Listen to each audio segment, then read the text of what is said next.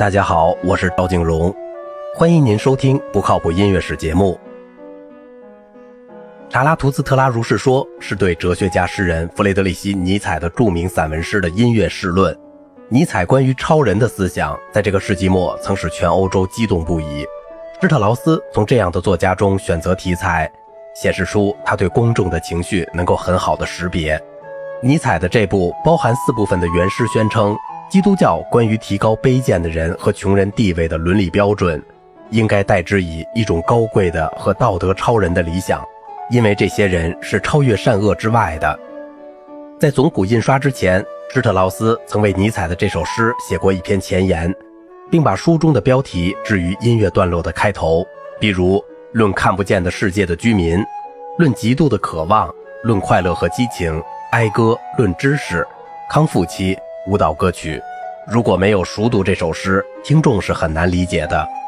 尼采的思想主要是激励了施特劳斯的音乐想象力。查拉图斯特拉也译作索罗亚斯特，在开场白中对太阳的致辞：“伟大的星球，如果没有了你照射的那些人，你该多么快乐！”必定启发了这一曲子的辉煌的开头。他由管风琴和低音大管奏出很低的 C 音，并用低音提琴柔和的震音加以伴奏。这一经过句之后，紧跟一个小号华彩和一个全奏的 C 小调和弦。当经过句马上被重复时，转为大调和弦。这一经过句在电影2001年的配乐中被引用后，就成为一句陈词滥调。另一位明星的例子是副歌主题，他使用半音阶的全部十二个音，来象征无所不包的黑暗的科学王国。这种象征主义，因为副歌城市部低沉而厚实的声音而加强。它由各分为四个声部的大提琴和低音提琴演奏。蒂尔·埃伦施皮格尔的恶作剧是他的交响诗中最受欢迎的。他用永远新鲜的音乐和吸引人的旋律发展了一个喜剧性的标题，对蒂尔冒险的真实细节的描写。作曲家在印刷的乐谱上加了一页页边注，给予说明，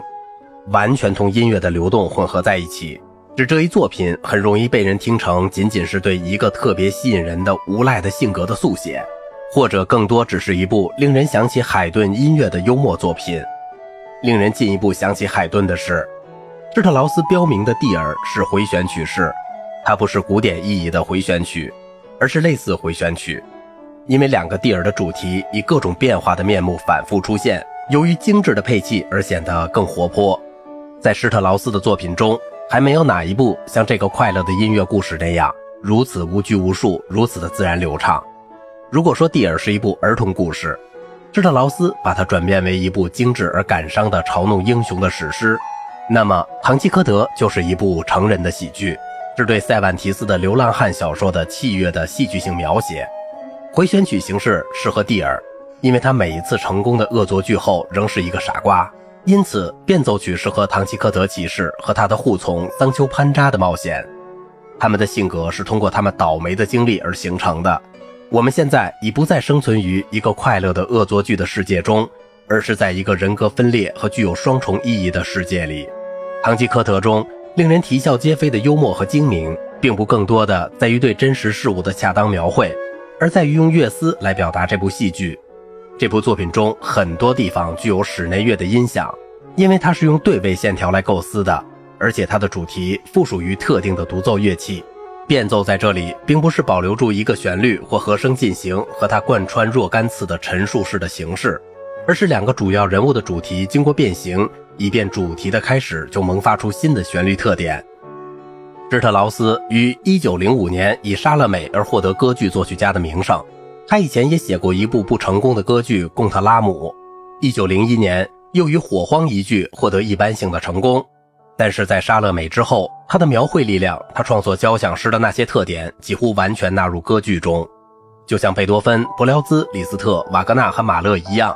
施特劳斯也逐渐感到他需要用歌词来弥补音乐语言之不足。他在这些歌剧中所处理的主题、情节和情感。比他过去在歌剧中所企图做的都更加不可思议。这些东西刺激他要去创造复杂的和声与不协和的音乐语言，这极大的影响了后来德国表现主义的成长和调性的解体。《莎乐美》是根据奥斯卡·王尔德的独幕剧得一本谱成的。在这位颓废派所写的圣经故事中，莎乐美是以他著名的七层纱舞引诱西律王，使他把受洗者约翰的头颅送去，以便他能亲吻约翰冰冷的嘴唇。施特劳斯以其华丽的管弦乐、新奇的节奏和极富描绘性的和声，获得戏剧性的恐怖音调和气氛。他的表现力上升到了一个高度，使艺术性大大超过了性变态行为。从埃莱克特拉开始，施特劳斯同维也纳剧作家胡果·霍夫曼施塔尔有了长期而富于成果的合作，结果产生了七部歌剧。由于霍夫曼施塔尔在改编索福克勒斯的这部戏剧时，在整个很长的独幕剧中，沉湎于疯狂的仇恨和复仇，所以施特劳斯在构思音乐时，也就有了尖锐的不协和音和明显的和声混乱状态。这在以前的歌剧院中是从未有过的。然而，无政府状态也只是表面上的。尽管有了特里斯坦，1909年时的听众仍然期望听到从属和弦解决到主和弦这样的音响，而施特劳斯却很少这样做。流行的半音和声。被某些不协和音的多调性段落和纯属自然音的调性部分所抵消，和声的音响来自一个单独的胚胎和弦，因此它预示了后来二十世纪作曲家们所使用的一种技巧：通过主导动机的使用以及某种调与特定人物和场景相联系的办法，总谱达到了进一步的统一。降 B 调用于阿伽门农，降 E 调用于克里索台米斯，C 到 E 的复合调用于埃莱克特拉的胜利。施特劳斯经常在三全音的音程上建立和弦关系，比如埃莱克特拉的动机。不协和音大多发生在对位线条相遇的时候，但有时也是为它们产生令人震惊的价值而故意选择的。《玫瑰骑士》的脚本是霍夫曼施塔尔写的三幕剧，他带我们走进一个更为阳光灿烂的世界。在18世纪戴着粉扑假发的维也纳贵族社会中，充满了高雅的风格化的色情事件和柔情蜜意。《玫瑰骑士》是施特劳斯的歌剧杰作，莎乐美撩人的和声和埃莱克特拉的嘈杂声都减轻了，模仿浪漫主义的悦耳的旋律曲线、新奇的和声变化、神奇的乐队色彩以及活生生的喜剧感觉，